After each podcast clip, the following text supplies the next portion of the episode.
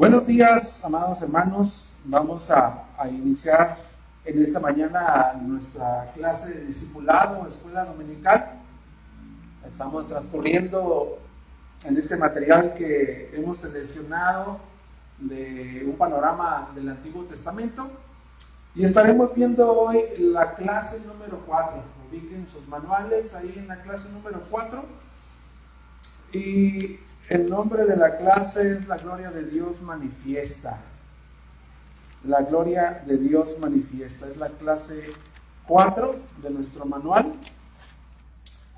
Y antes de empezar, pues vamos a hacer una oración. Nos acompañen en oración para poner ese tiempo en el Señor y que Dios pueda ah, bendecir su palabra y que Cristo pueda ser glorificado durante la enseñanza nuestras vidas. Padre, te damos gracias en esta preciosa mañana.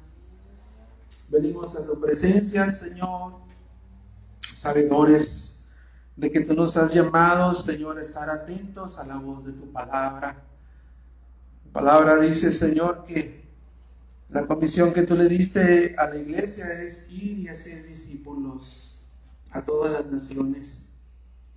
Y aquí estamos un pequeño grupo de personas que han sido redimidas, salvadas, con el propósito de seguir caminando, Señor, la vida cristiana y ser discipulados.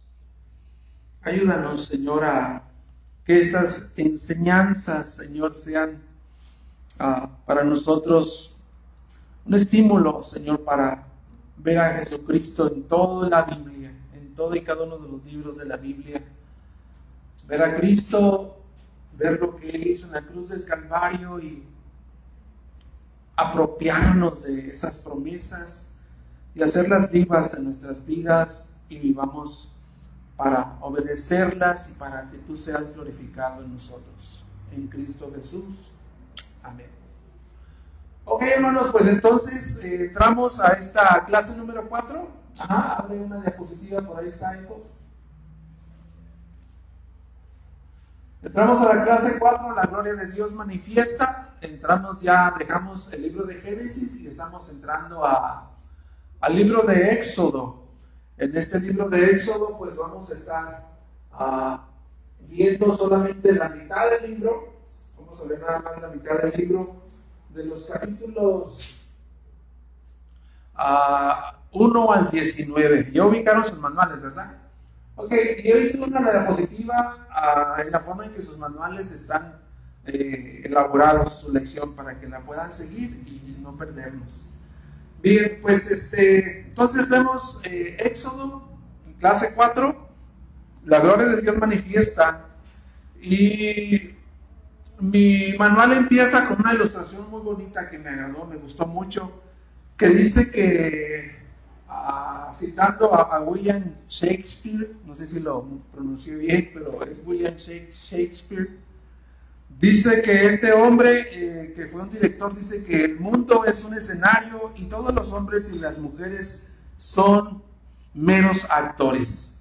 Tomando esta frase de, de este director, podemos decir o ampliarla hacia la Biblia, que la Biblia la Biblia presenta un mundo con un, escenario creado divinamente para desarrollar la gran historia de la humanidad y su propósito. ¿Cuál es? Mostrar la excelencia y la gloria de Dios. Es decir, que Dios es el, director de la obra, ¿no? Dios es el director de la obra, ¿verdad? Dios es el que escribió el guion de la historia y Él es el director y el que la está llevando a su consumación. Me gustó este, eh, esta introducción que hace el manual. Posteriormente viene ahí un, bosquejo eh, del estudio, pero eso lo pueden hacer ustedes en, su casa, ¿no? Del capítulo 1 al 19 viene un bosquejo y dice, lo pueden ver de una manera más personal, más, más íntima en tu casa. entramos nosotros al punto número uno. Entraríamos nosotros al punto número uno, que sería la descripción general del, Éxodo. Veremos nada más del capítulo 1 al capítulo 19. Y así, a grandes rasgos, ¿de qué se trata esta mitad del libro, del 1 al 19? Bueno, prácticamente podemos ver que en capítulo 1, ahí es donde se empieza a ver el contexto histórico de, de dónde viene el pueblo de Dios. ¿Verdad? En Génesis nos, nos, nos quedamos con, con, esa promesa que Dios hace a, a Adán y Eva en Génesis 3.15 y vemos que toda la narración de Génesis Dios está tratando de darle continuidad a esa promesa, donde Dios declara que la simiente de la mujer tendría un hijo prometido que aplastaría la cabeza de Satanás y, Satanás heriría el talón de, ese, de, ese hijo que iba a nacer de la mujer. También hablamos, escuchamos las, ah, las clases anteriores donde vimos que esta simiente tendría que venir de Abraham, a quien se le hizo un pacto. Ahí nos situamos y entonces entramos ya en el contexto histórico de Éxodo capítulo 1 al 19. Y Dios pues había prometido a Abraham que iba a ser de él una gran nación, un gran pueblo, que iban a poseer una tierra y que se iban a convertir en una gran nación y que los llevaría a la entrada de la tierra de Canaán y, Canaán, y que iban a ser grandemente bendecidos. Pero al ver nosotros cómo inicia Éxodo capítulo 1, pues sí podemos ver parte de cumplimiento de, esa promesa de que iban a ser un pueblo muy grande. Dice la Biblia que ah, entraron 70 personas, 70 personas entraron a Egipto y salieron miles y miles de personas. Entonces, en cierta manera, en Éxodo se está cumpliendo la promesa de que iba a ser una gran nación, una multitud, lo están haciendo, pero están creciendo bajo la opresión de Egipto. Entonces, Dios de nuevo entra a la escena para darle continuidad a la promesa, para darle continuidad al pacto que hizo con Abraham. Posteriormente dice que el capítulo 2, versículo 24 al 3, 8, vemos nosotros la respuesta de Dios. Vemos nosotros que dice que Dios se acordó del pacto que había hecho con Israel. Entonces tomó a Moisés y le dijo, he escuchado el clamor de mi pueblo, me he acordado de mi pacto y he descendido para librarlos. Entra en la escena Dios a la respuesta de las quejas por estar bajo una dura, ¿verdad? Una dura esclavitud en Egipto. Posteriormente Dios le revela su plan a Moisés, cómo iba a ser que él les iba a librar. Dios, ¿verdad? empieza a, enviar a Moisés y a Aarón al faraón y faraón lo que hace es endurecerse cada vez más, más y más. Entonces Dios, ¿qué es lo que empieza a hacer? Dios empieza, a mandar una serie de plagas. ¿Cuántos recuerdan las plagas? Mencióneme una por lo menos ranas.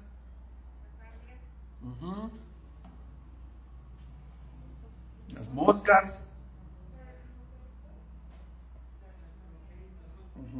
Los piojos, las tinieblas, las langostas. Son 10 diez, plagas las que Dios estuvo mandando continuamente a Egipto y lo único que provocó en el corazón de, de, Faraón fue endurecerse aún más. Dice que se endureció aún más y ahora sí que la plaga final, que fue pues prácticamente la prórroga para que eh, eh, Faraón se arrepintiera, no tuvo una postura de arrepentimiento y Dios manda la plaga de la muerte de los primogénitos.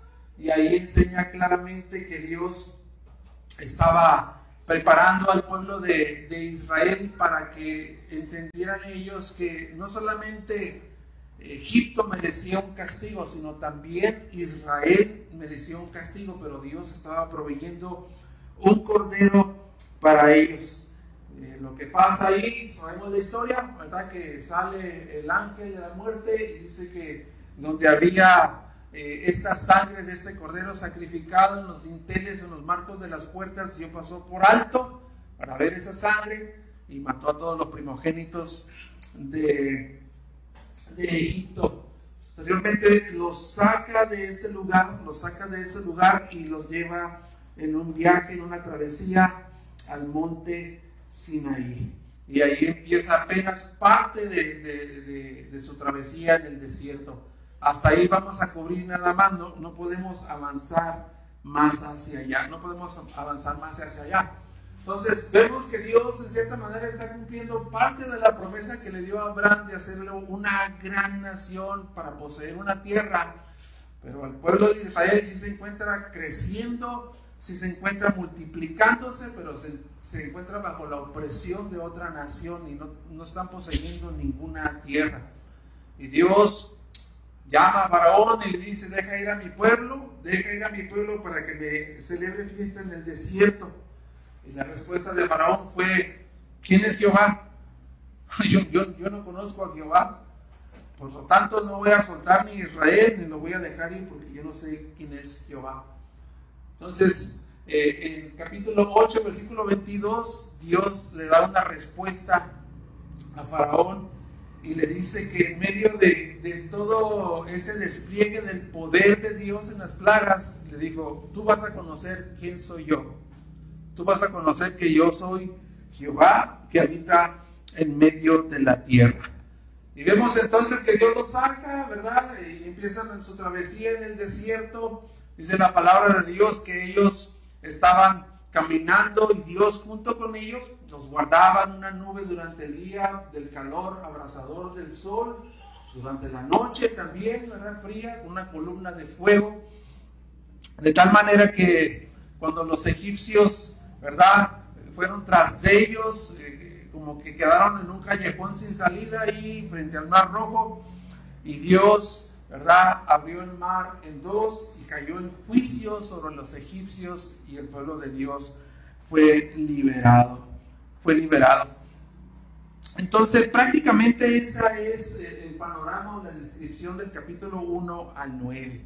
De capítulo 1, perdón, al 19. Entonces, entramos al primer punto de su lección y encontramos, encontramos por lo menos varios temas, pero entre los más importantes temas que encontramos en el libro de Éxodo, ¿verdad? Uno de ellos es la identidad de Dios. La identidad de Dios es, uno de los temas que, que constantemente Dios está dando a conocer quién es Él. Constantemente Dios está hablando a través de, este, de Moisés y Aarón diciendo Él, cuáles son sus atributos, cuál es su personalidad entonces, ve ahí a Éxodo capítulo 3, versículo 13 y 14. Nos vamos a estar leyendo. Dice, entonces el Señor Dios dijo a la mujer, perdón, estoy, estoy en Génesis. Éxodo 3, versículos 13 y 14. Entonces Moisés dijo a Dios, si voy a los israelitas y les digo, el Dios de sus padres me ha enviado a ustedes, tal vez me digan, ¿cuál es su nombre? ¿Qué les responderé? Y dijo Dios a Moisés, yo soy el que soy. Y añadió, así dirás a los israelitas, yo soy, me ha enviado a ustedes. Yo soy. ¿Qué significa esta palabra yo soy? Bueno, el significado de esta palabra, hermanos, quiere decir que Dios es el que es. Dios es el que es, el que fue, el que es y el que será. Dios es autosuficiente, autoexistente y Dios revela ser, revela ser el gobernante libre y soberano del universo. Eso es lo que significa yo soy el que fue, el que es y el que será. Ese, ese nombre de Dios eh, está prácticamente abarca los tres tiempos eh, ah, de pasado, presente, futuro. Es, es, el que existe, es el que siempre ha existido, el, que habita en la eternidad. Ese es Dios, el yo soy. Ese es Dios, yo soy. Entonces, esta, eh, eh, este nombre se da a conocer Dios a Abraham, se le da a conocer a, Faraón y se le da a conocer al pueblo de Dios que fue redimido de Egipto. También se le conoce a Dios como el Dios de pactos, el Dios de pactos. ¿Se acuerdan que cuando en el libro de Génesis eh, vemos que Dios llama a Abraham y después cuando eh, empieza Abraham a salir a la tierra que Dios le, le prometió le iba a mostrar, vemos que Dios en el capítulo 15 de Génesis, Él hace un pacto, Él hace un pacto con Abraham pero es un pacto de un solo lado, no es un pacto entre Dios y los hombres, sino es un pacto con Dios mismo, no es un pacto bilateral entre dos personas. Lo hizo de la manera en la que lo hacían eh, la cultura antigua de, de, poner animales y destazarlos y pasar enfrente de ellos.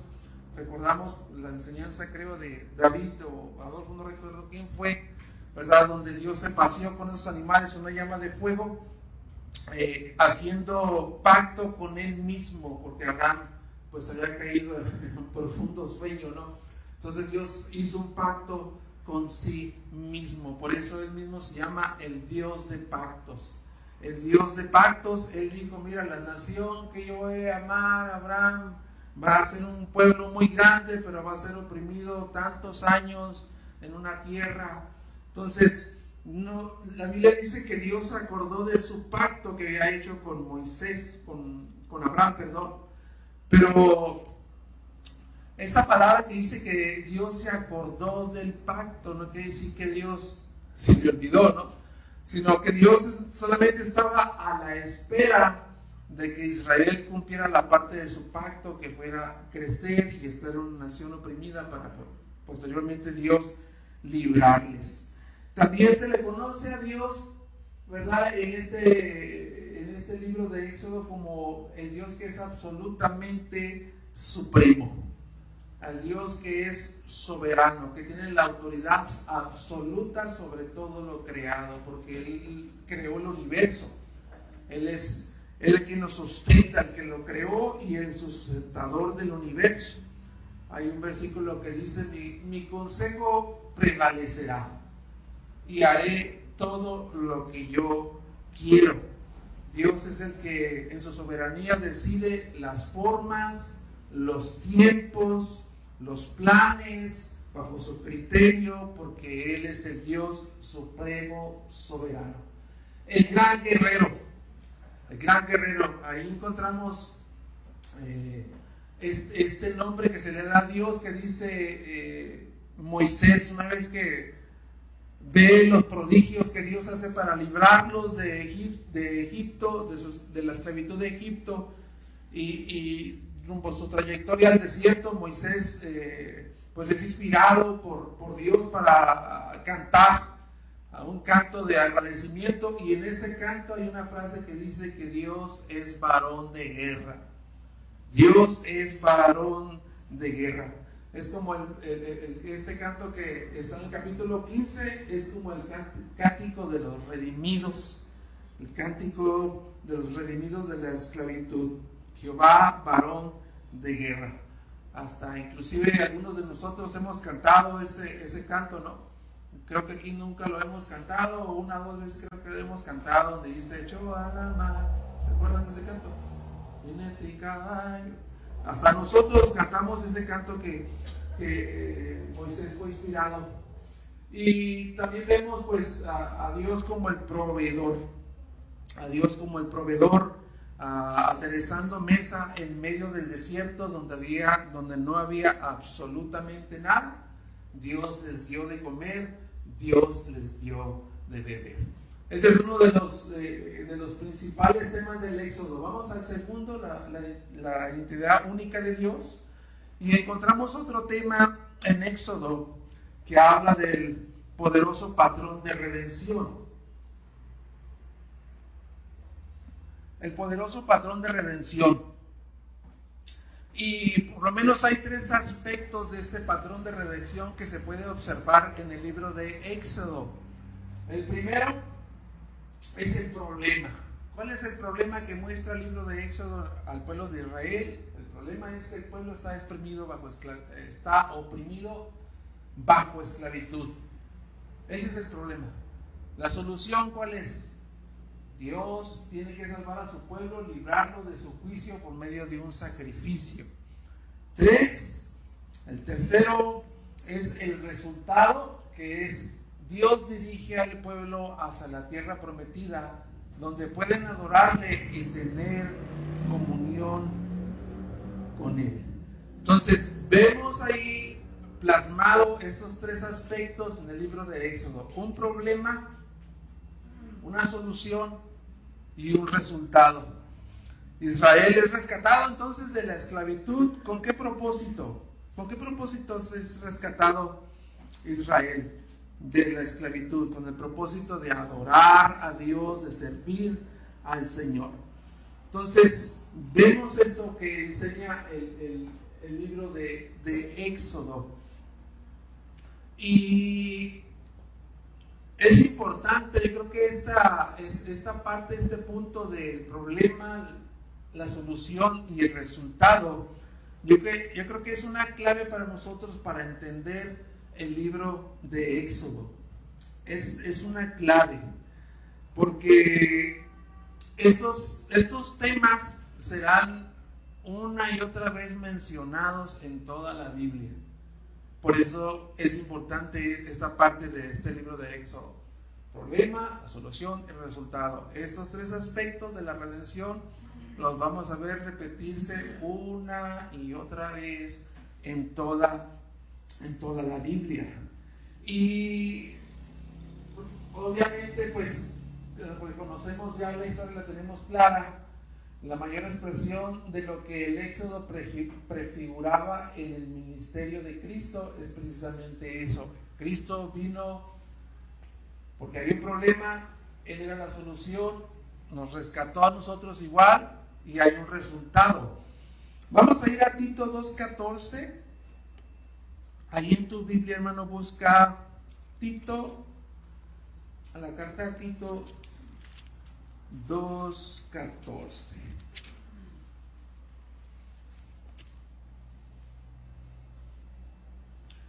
Dice, Él, hablando de Cristo, Él se dio por nosotros para redimirnos de toda iniquidad. Ahí está el problema. ¿Verdad? Problema es el pecado. Ellos están bajo la esclavitud, ¿verdad? Pero lo que enseña el libro de Éxodo, en todo, en todo lo demás de la Biblia que trata la Biblia, es que nosotros también estábamos bajo la esclavitud, esclavitud de pecado, igual que ellos. Ellos igualmente que Egipto merecían ser castigados igual, igual, igual que los egipcios, porque eran pecadores igual que ellos. Pero Dios proveyó un sacrificio que es el cordero de la Pascua, el cordero pascual. Entonces, el, versículo volviendo a, a Tito 2.14 dice, Él se dio por nosotros para redimirnos de toda iniquidad. Ahí está, ahí está nuestro problema, ¿verdad? de toda iniquidad y purificarnos para sí un pueblo para posesión suya, celoso de buenas obras. Ahí está el resultado. ¿Cuál es el resultado? Que nosotros adoremos a Dios en agradecimiento, que nosotros sirvamos a Dios en agradecimiento. Entonces ahí se ve primera el Tito 2.14, ahí se ve esta, estos aspectos del patrón de la redención. Cristo, ¿verdad? Vino a liberarnos de la opresión de la esclavitud. Él fue el sacrificio, ¿verdad? Para que nosotros fuésemos perdonados. Y el resultado es que nosotros, como dice acá, abajo, el verdadero acontecimiento histórico del Éxodo era para prepararnos para Cristo ver nuestra propia esclavitud del pecado y adorar y agradecer a Dios por rescatarnos. Entonces, es, esta parte que, se repite una y otra vez, este patrón de la redención en el libro de Éxodo, en el resto, en el resto de la, de la Biblia. Vamos al punto 3. Ahí en sus manuales, el título es La provisión misericordiosa de Dios de un sacrificio sustituto. Y para eso vamos a leer Éxodo 12. Para eso vamos a leer Éxodo 12. 12 y 13.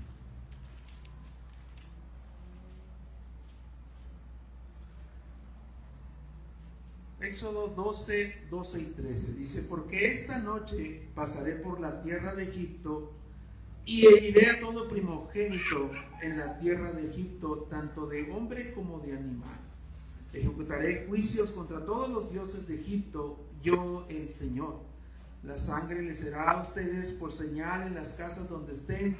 Cuando yo vea la sangre, pasaré de largo, y ninguna plaga vendrá sobre ustedes para destruirlos cuando yo hiera la tierra de Egipto.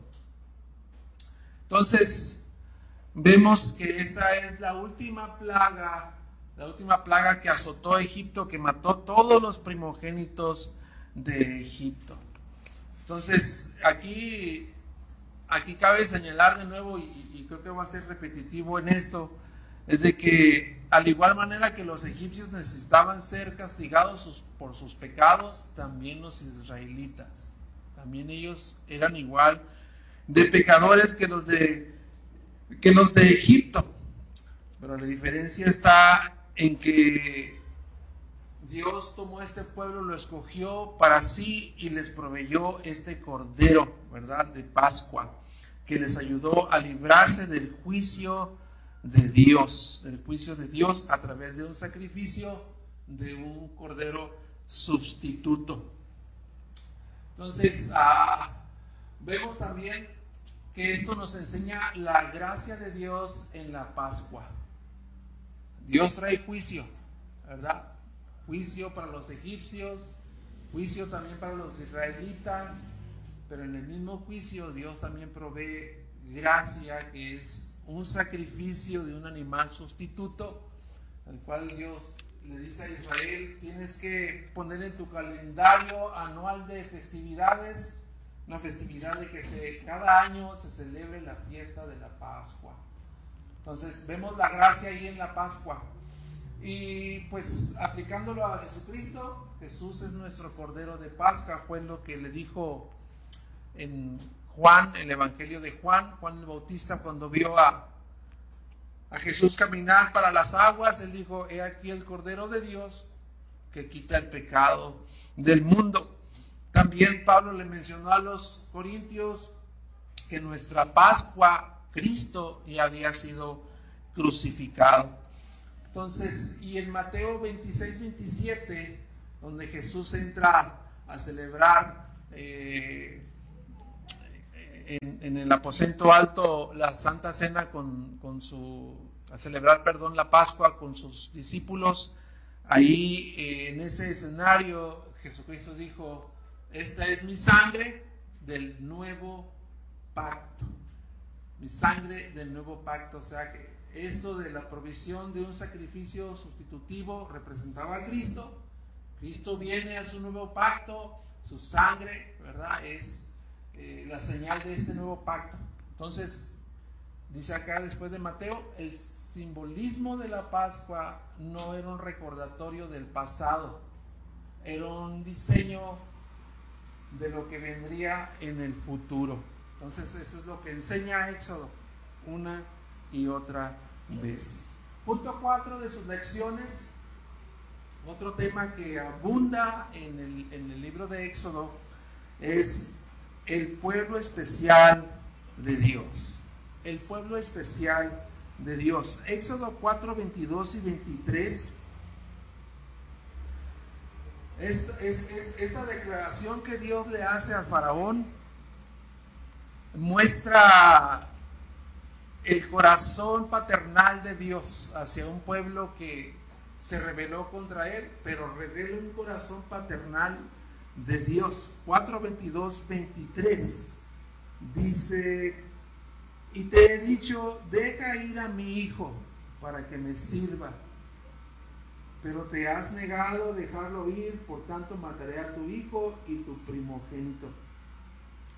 Entonces Dios llama, ¿verdad? Jehová llama al pueblo de Israel su hijo. su primogénito. Y en el capítulo 19 de Éxodo, después de que Dios ya los trae por una travesía en el desierto, los lleva hasta el monte Sinaí, Dios les entrega su ley.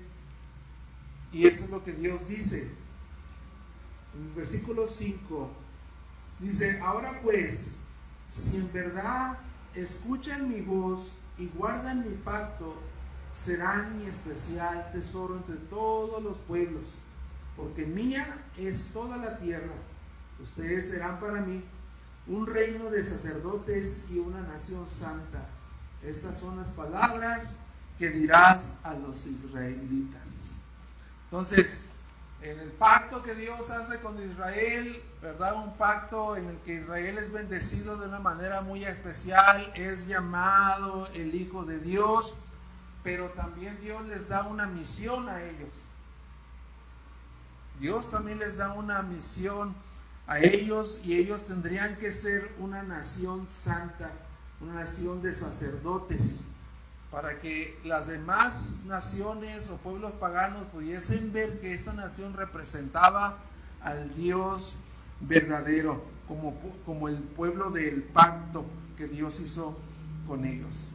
Y hay ahí un bosquejito eh, en, su manual donde eh, este, está, pues ahí es descrita la narración de los acontecimientos de cuál fue la conducta del pueblo de Israel, que fue todo lo contrario, ¿no? hay una pregunta ahí que dice, ¿qué también representó Israel a Dios como hijo suyo? ¿Recuerdan la travesía en el desierto? Una y otra vez en ese bosquejo que tienen ahí en su, en su manual, vemos que una y otra vez, una y otra vez el pueblo se quejaba con Dios, no había agua, porque no había alimento, por el calor, por, todo lo que enfrentaron en el desierto, diciendo Dios nos sacó de Egipto para matarnos a nosotros, a nuestros hijos en el desierto, estábamos mejor allá. Ahí podemos ver todo esto eh, narrado en, ese bosquejito que tienen ustedes ahí. Entonces, Israel hizo todo lo contrario, ¿verdad? Hizo todo lo contrario de haber sido escogido como el, pueblo del pacto, su tesoro muy especial. Ellos no, no pudieron hacer eso y vemos que terminaron adorando a un becerro de oro en el capítulo 32, pero pues ese es otro tema. Nada más estamos tocando del, del capítulo 1 al versículo 19. Pero aquí también encontramos otra aplicación de lo que el pueblo de Dios tenía que ser, el Hijo de Dios tenía que ser Israel, mi hijo, mi primogénito. Encontramos aplicado en la persona de Jesucristo que Jesús es el cumplimiento de todo lo que Israel debía de ser. Jesús es el verdadero Hijo de Dios es el verdadero primogénito, hijo de Dios, porque obedece al Padre perfectamente. Jesús es el verdadero Israel. Lo encontramos en Mateo 3 y capítulo 4 también, donde Jesús prácticamente experimentó lo que experimentó Israel en el desierto como hijo de Dios. Vemos que cuando Jesucristo viene, Juan lo bautiza, él desciende a las aguas, después sale de ahí y dice que el Espíritu lo llevó al desierto para ser tentado. Al desierto, qué casualidad que al desierto, ¿no? Donde pasó Israel, para ser tentado, ¿con qué? Él tuvo hambre, igual que ellos, tuvo sed, igual que ellos, fue tentado de la misma manera como el pueblo de Israel. Otra de las tentaciones que el enemigo le mostró, lo tentó, era de que eh, sospechara de Dios, dudara de Dios. Y vemos esa actitud también en el pueblo de Israel cuando probaron a Dios. Cuando el enemigo le dice a, Jesucristo, eh, si eres tú el Hijo de Dios, ¿verdad? Échate cuando lo llevó arriba al pináculo de ese lugar échate que Dios va a mandar a sus ángeles para que no perezcas. Y también le ofreció eh, todos los reinos de la tierra si solamente postrado le adorara, ¿verdad? Entonces vemos que fue tentado para probar la palabra de Dios o la fidelidad de Dios. Como también ellos pasaron en el desierto, ¿no? Entonces, Jesús es el cumplimiento de todo lo que tiene que haber sido Israel. Él es el que obedece perfectamente al Padre, ¿verdad? Y Él es prácticamente el Hijo de Dios. Y el punto 5, el glorioso motivo de Dios. El glorioso motivo de Dios es otro de los temas que encontramos en el Éxodo. El glorioso motivo de Dios. Para esto vamos a ir a Éxodo capítulo 6.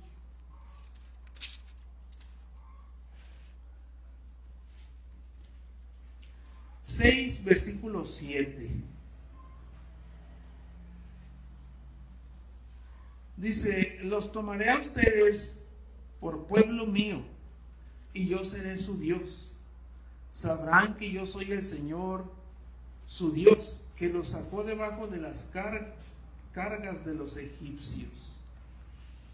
Os tomaré por mi pueblo y seré vuestro Dios, dice Dios. Uno de los propósitos gloriosos entonces es mostrar quién es Dios. Es el libro de Éxodo una y otra vez. Una y otra vez está tratando de demostrar quién es Dios. 14 veces Dios está haciendo esta pregunta 14 veces Dios está respondiendo quién es Él. 14 veces está dando a conocer, ¿verdad?, cuál, es su carácter. Entonces el propósito de este libro es exaltar a Dios. Como le dijo a Faraón, tú vas a conocer que yo soy Dios sobre toda la tierra. Entonces, ese es el propósito eh, del libro de, de Éxodo, mostrar quién es Dios propósito de las plagas, el propósito del juicio de Egipto y el endurecimiento del corazón de Faraón es mostrar la gloria de Dios. Todo ese es el propósito, mostrar la gloria de Dios. Para cerrar, el propósito central entonces de estos capítulos del 1 al 19 es la autoglorificación de Dios. Ese es el propósito. Dios esperó, ¿verdad? Su tiempo, sus formas, su criterio para hacer un despliegue de su gloria, como dice la introducción, para dar a conocer quién es Él, para demostrar su poderío, para, para dar a conocer eh, que Él es el Dios eh, portentoso de milagros, prodigios. Ese era el propósito en el libro de Éxodo y esperó que el pueblo de Dios, ¿verdad?, creciese, fuese cautivo en Egipto, ¿verdad?, para que él se acordara de su pacto, simplemente estaba esperando que Israel hiciera su parte para mostrar, mostrarse a Israel y decirle, tú eres el pueblo por el, con el cual yo he hecho un pacto, tú eres mi hijo. Y, y darle continuidad darle continuidad a la promesa de Génesis 3.15 y al pacto que hizo con Abraham y con todos los patriarcas, ¿verdad? ese fue el propósito de Dios. Dar a conocer quién es Jehová, mostrar la obra de Dios. ¿Y de qué manera podemos aplicarlo entonces nosotros a, a nuestras propias vidas? Todo lo que leemos en esos capítulos del 1 al 19. Bueno, la aplicación que encontramos ahí es que nosotros fuimos creados para glorificar a Dios. Si has creído en Cristo, recuerda que fuiste redimido, rescatado, igual, igual que Israel, de la esclavitud del pecado, para que pueda ser un testimonio glorioso de quién es Él. Un pueblo, dice, su especial tesoro. Déjalo ir, le dijo a Faraón deja ir a mi hijo, Israel es mi primogénito, déjalo ir para que me celebre fiesta en el desierto, para que me adore. El propósito de su liberación, de su rescate, no solamente verdad fue para librarlos de, de esa opresión, sino porque había un propósito más allá, que era glorificar a Dios y representar a Dios entre todas las naciones como el pueblo escogido de Dios. Ellos fallaron, pero todo, todo apunta hacia Jesucristo, que es el verdadero Israel, el verdadero Hijo de Dios, el que cumplió todo lo que Dios eh, demandó de Israel. Y para nosotros, esa está la aplicación nosotros prácticamente fuimos igual, rescatados, no, no de una entidad demográfica, de una tierra, de un lugar específico. Nosotros fuimos rescatados de la cautividad del pecado. Estábamos cautivos en el pecado. Éramos prisioneros del pecado. Estábamos ahí incapaces de salir de allí. No podíamos, no queríamos.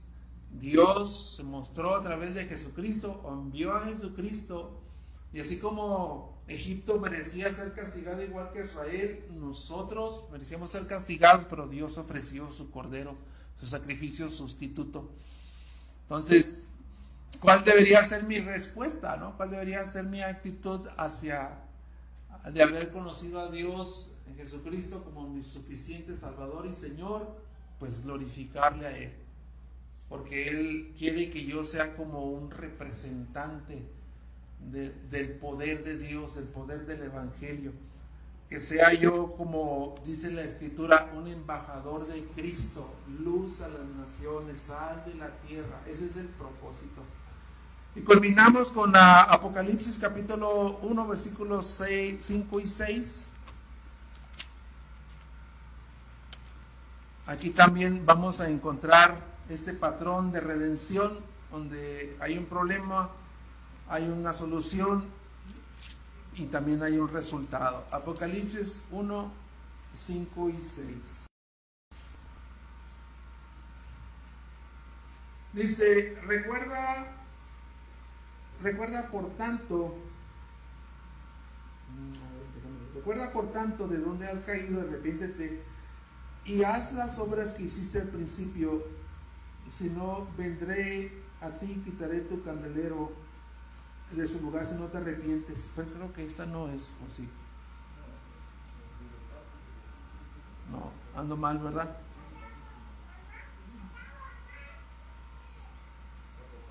Ando en, ando en capítulo 2. Capítulo 1, versículos 5 y 6. Ajá y de parte de Jesucristo, el testigo fiel, el primogénito de los muertos y el soberano de los reyes de la tierra, al que nos ama y nos libertó. Ahí está. Al que nos ama, ahí muestra el carácter de Dios. Carácter de Dios.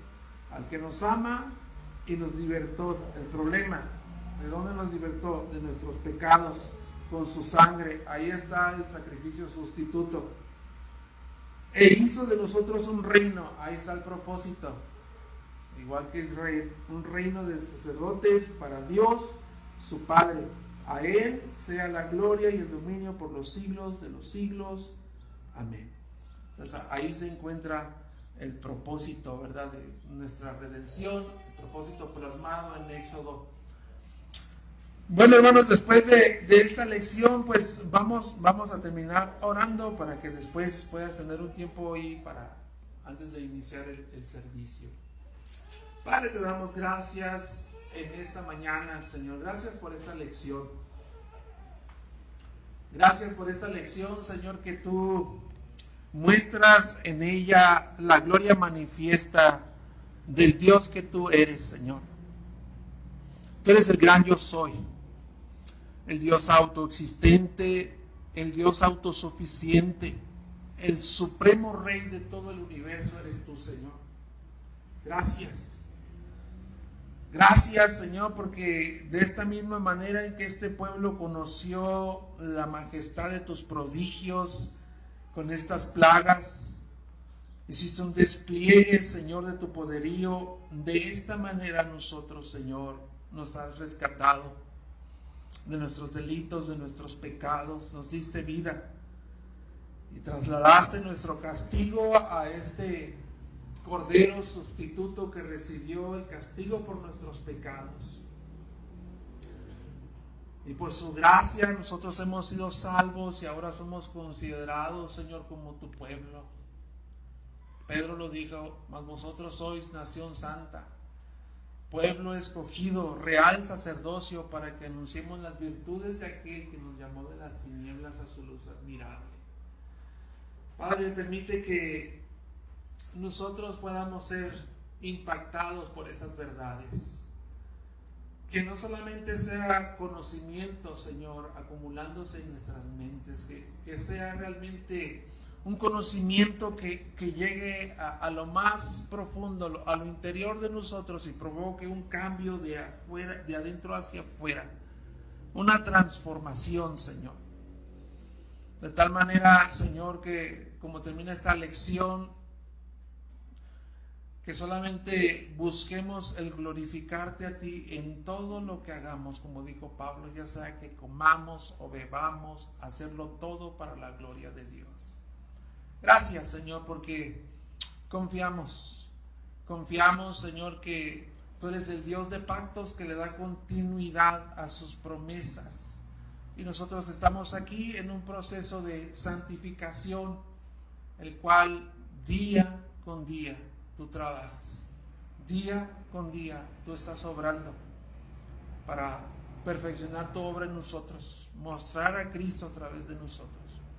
Bendice a esta iglesia, bendice a todos aquellos, Padre, que, que están dispuestos a, a ponerse en tus manos para ser pulidos, tallados, para mostrar a Cristo. En el nombre de Cristo Jesús oramos. Amén. Y hermano, puedes tomarse un, un buen descanso, ¿verdad? Antes de iniciar el servicio.